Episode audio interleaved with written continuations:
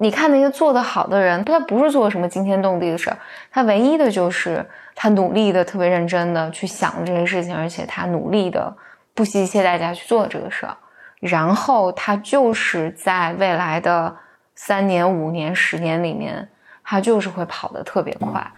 而这个并不难。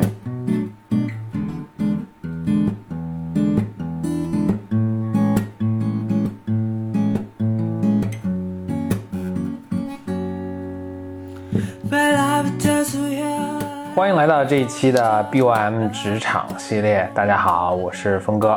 我是简丽丽，这是咱们职场系列的第五十期了，最后一期了，也就是最后一期了。当然，以后可能我们又想到新的东西可以再补充啊。但是我们整个这个节目的设设计就是五十期，确实五十期下来，我觉得职场那些规律其实也都差，其实就那几条。我们反复用不同角度、不同的 case 来给大家讲，但其实。其实规律没有那么复杂。最后一集，我想跟简历讨论这么一个事情啊，就我现在也有些观察，就发现同样是工作了五年左右的人，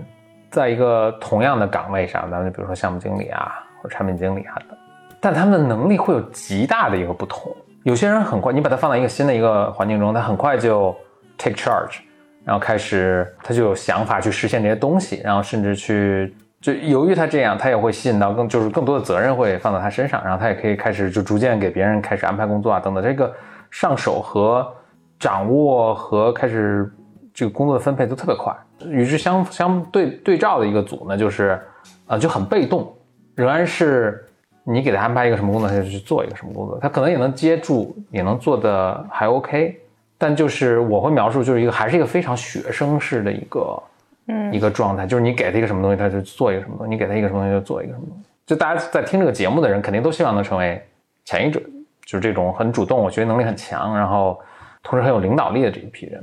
但怎么能够去成长成为这批人，这是我我想跟简历探讨一下的。就是我如果比如说大学刚毕业，或者现在开始工作两三年，我怎么样能够成为这样一个人？我是冒出来另外一个想法，我是觉得有没有这种可能性，就是。因为在过去的体制里面，或者是我觉得，甚至现在的大部分哦，你就是大部分的，比如说你你是在铁饭碗啊，还有你是或者大的公司，特别大的公司，对对对，然后你你是一个螺丝钉嘛，嗯，我觉得可能世界上百分之九十的工作都是不需要前一种人的，因为显然以以我以工作的经验，他所需要你的能力是另外一种。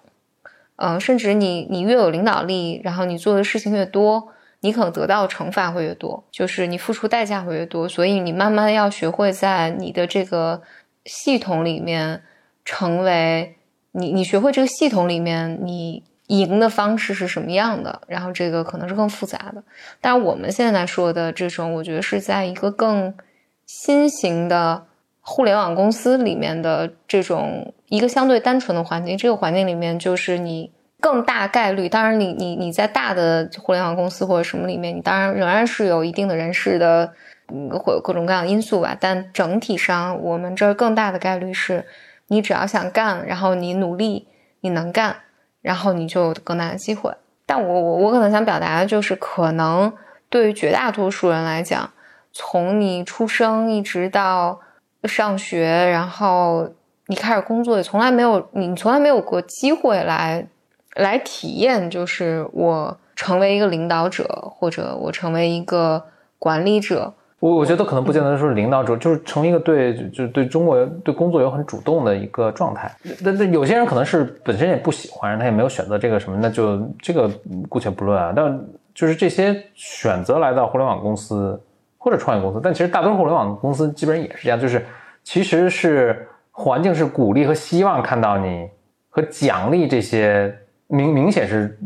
对这些更主动的人、更有领导力的人是给予更高的一个奖励的。但我观察到的是，然后你去问这些没有表现出这样的人，其实他们肯定也都说我也希望能成为这样，但他很难成为这样。一个原因是他以前 OK 是确实我包括在学校里可能或者我刚开始工作那个环境，他没有给这样给我机会，所以我。习得性的无助了，嗯，可能我就完全我是我身上那部分能力就退化掉。那我其实可能反而想讨论的就是，那我怎么能更唤醒，反而唤醒这些东西，或者我能做到什么？因为比如我能想到一点是，有些人因此就是不管因为他以前的经历是什么或者什么，他就特别不自信，所以其实他有他的想法的时候，他是特别不敢提出来的。也许他以前是一个环境，就他提出想法，万一这个想法没 work 的时候，他受到一个很大的惩罚，嗯，所以他就给自己设置了这么一个一个什么，这这这是其中一种情况。我现在大概得出的一个结论就是，我觉得这个是很大程度上是一个心理建设的一个东西，一个让对自己的能力和经验他有一个判断，以及就是他他要知道自己在什么情况下，或者自己在对哪些决定是能够有把握去做出的。那他一旦有这个判断的时候，他对于自己能做出的这个决定，真的是要很勇敢的去做。就是你看一下你所在的这个工作环境是什么，然后嗯去迈出这一步。但我发现这一步对大多数人来是非常非常困难。我是没有一个什么特别好的方法去帮助人去完成这个心理建设，因为这个其实最后到比如说在一个公司层面是很简单，他可能公司能做到的是就尽量做一个做到一个开放的环境。最后那就是有比如说有百分之十的人他能够迈出这一步，那他自然就很快的一个发展。我觉得一个人决定加入一个集体里面的时候，呃，我们且不说你能力大小啊，就是一个人加入一个集体的时候，其实你心里面有有一个预设，就是我要在这个集体里面承担什么样的作用。就我我觉得这个是你刚才讲的，就这个决定了你进到这个集体里面你会发挥什么样的作用。嗯，就在在此之前，其实你先做了一个决定了，这个决定有可能是因为。你可以不见得是有意识做这个决定，对对对嗯，自然的扮演了这个角色。对对对，嗯，这个所以甚至让我往回在想，就是 OK，那由于我们这个自己去扮演某一个角色的这个惯性如此之强，就是是不是就我们越早越开始能提出一些锻炼就越好？比如说我我我现在能想到的是，我我在以前读书的时候，就包括父母啊，包括老师也会鼓励，要说你去当个什么班干部，就是有机会的话，你去当个班干部，因为班干部。你就是要面对一些组织同学啊，或者要做一些决定啊，什么什么这种。我在想，在以前，你比如说你在大学里的学校里的时候，除了你当班干部或者自己出去做一些什么事情，否则你几乎没有什么太多的机会去去做这个。所以大家等到真的自己要去在工作上，比如说我要做一个决策并且承担这个责任的时候，其实是非常恐惧的。这对大多数人来说是一个特别新的一个体验。嗯嗯，就我一旦。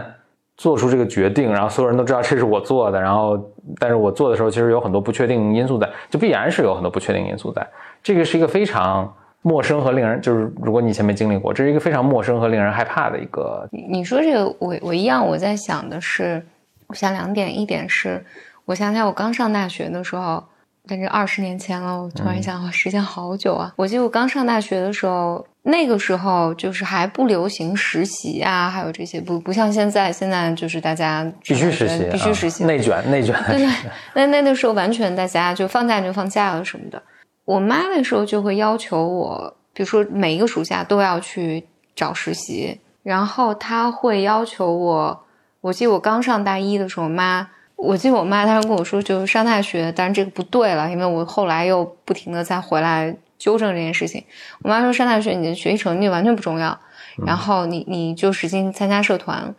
所以我好像是带着 KPI 去上的大学。我我有印象，就当时对于我来讲，这很痛苦，就是我要去选择社团，并且想办法摸清他们的规则，去应聘他们这个就是社团。什么参加面试啊什么的，即便是我很喜欢的社团，但是对于我来讲都很痛苦。就我我本身不是一个喜欢社交的人，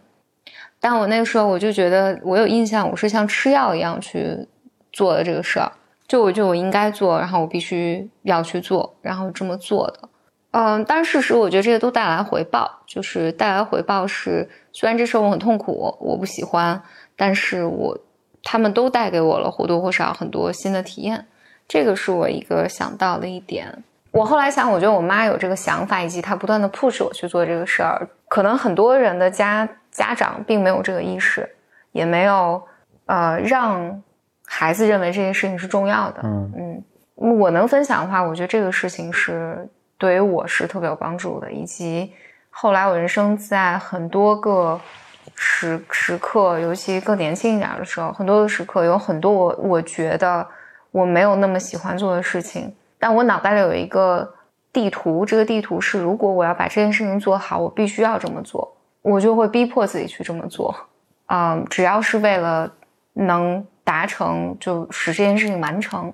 嗯，所以这是我想说第二点，就是如果你能把所有的你的精力都放在你手上的这件事情上，你尽一切的努力去想，我如果要完成，比如在这个公司里面要完成这个任务，完成这个目标，他未来应该应该做些什么？就你如果真的去思考它的话，你就会努力的去做它，嗯，就不会，你就会把自我的那部分放得更不重要一些。不重要意思是你不会想说，我我这样会不会挨批？嗯，我这样会不会让别的部门？因为我我我现在就有时候我们在管理的时候，有时候遇遇见我有一种我是非常非常不喜欢的一个借口，就是有时候你问这个同事说，哎，那为什么你发现这个问题你并没有并没有提出来？他说，哦，我怕我提出来了，另外一个部门的人不高兴。嗯嗯，就这个就会让我非常的沮丧，因为。这个就是你，你的注意力不是在这个事情上，而你注意力是在，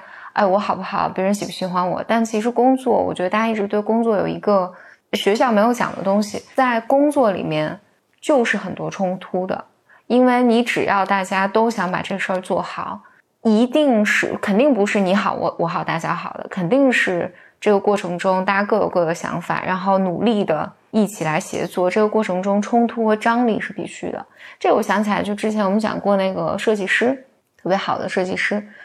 啊，Zoe，Zoe 之前也跟我说过一个，他说好的设计师和产品是经常要吵架的，你他是和那个技术也经常吵架的。如果产品、技术、设计就是三个部门都特别和和气气的，你一定交出来的那个嗯作品是非常非常非常非常平庸的。呃，这个这让我想到那个我我们我们现在那个写字楼，虽然我们快搬了，但那个写字楼写字楼就是全楼都是设计师设计很漂亮，只有三层。我记得当时物业带我逛的时候，三层是这个楼的食堂，你一进去之后，整个画风都变了。就当时那个呃中介就是那物业带跟跟我讲，他说哦这层是大家投票，整栋楼大家投票投出来的，然后最后就变得特别丑。那肯定是大家之间考虑，哎，这个人，那他这么说要照顾他的情绪，那就就算了，大家就会妥协啊什么的。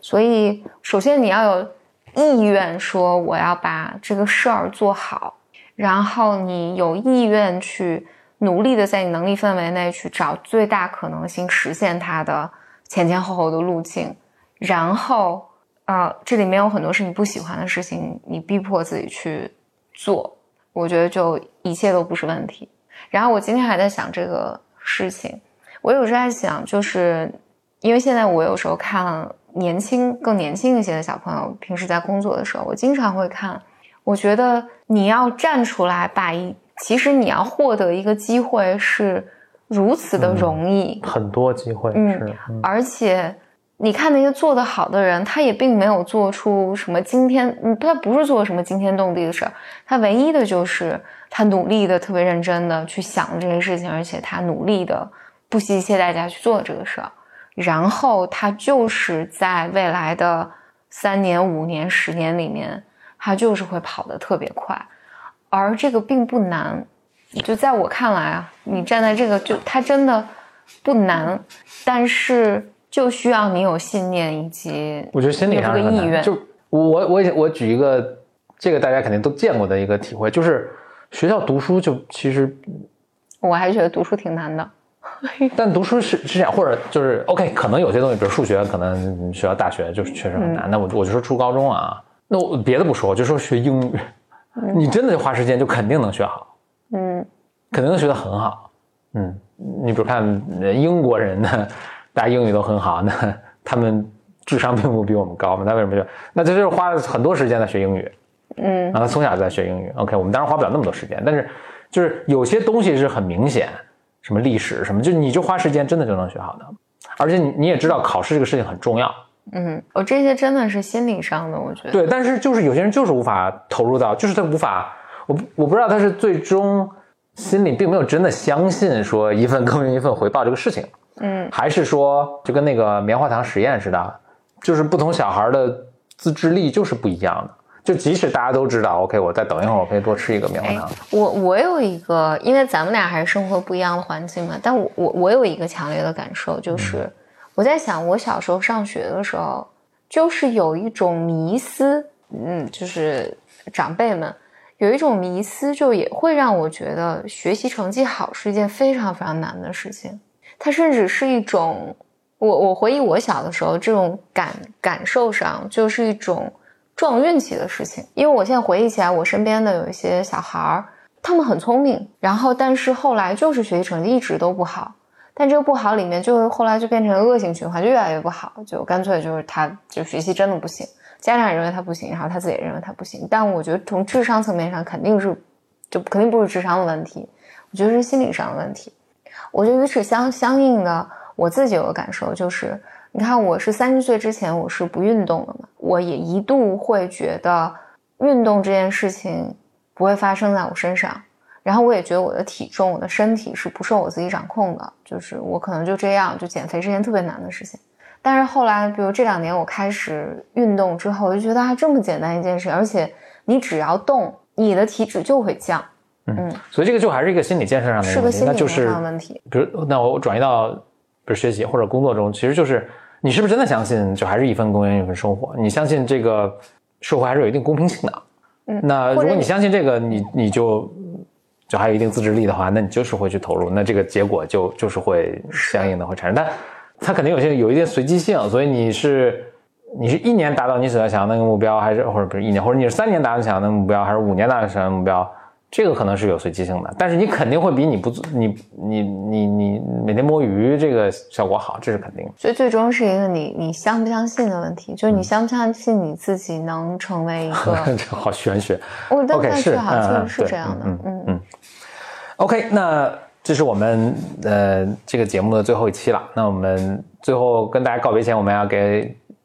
我们公司简单心理做一个广告啊。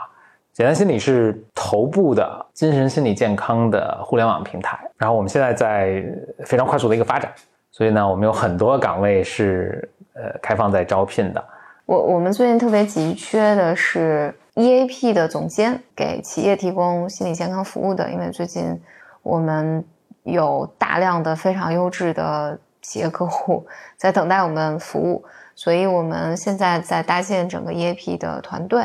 然后呢，我们还在呃，就是我们的课程还有运营团队。我们最近在做一些新的产品，其实非常非常需要有心理学背景的，尤其懂心理测量，以及你对心理咨询有呃理解的朋友。来和我们一起来做一些新的创新性的心理服务类的产品，所以这个岗位是产品的研发岗位。然后呢，呃，大家也知道，简单心理有一个我们有一个非常大的心理爱好者的学习平台，叫简单心理 Uni。所以 Uni 在急招课程开发的岗位，这个岗位呢就需要你和国外的老师呃保持联系，来敲课纲以及来打磨整个课程的内容。然后都是专业的心理课程的内容。同时呢，随着我们简单心理这个飞速的发展啊，不仅是我们推向给这个用户和企业的这个服务是我们的产品，这公司本身呢也是我们的一个呃一个产品，也是我们的作品。我们目前在招呢一个高级 HR 经理的岗位，希望找一位在人事领域呢有五年以上经验的小伙伴呢一起来加入，跟我们一起把简单心理打造成一家优秀的公司。简历和求职信呢，请发送到我们的邮箱 hr at 简单心理点 com。简单心理就是简单心理四个字的汉语拼音是拼成一个词，hr at 简单心理点 com。期待你的来信。好，我们这套节目到此就职场系列就告一段落。告一段落。好，祝大家在自己的职业发展中呢成功。拜拜。拜。Mais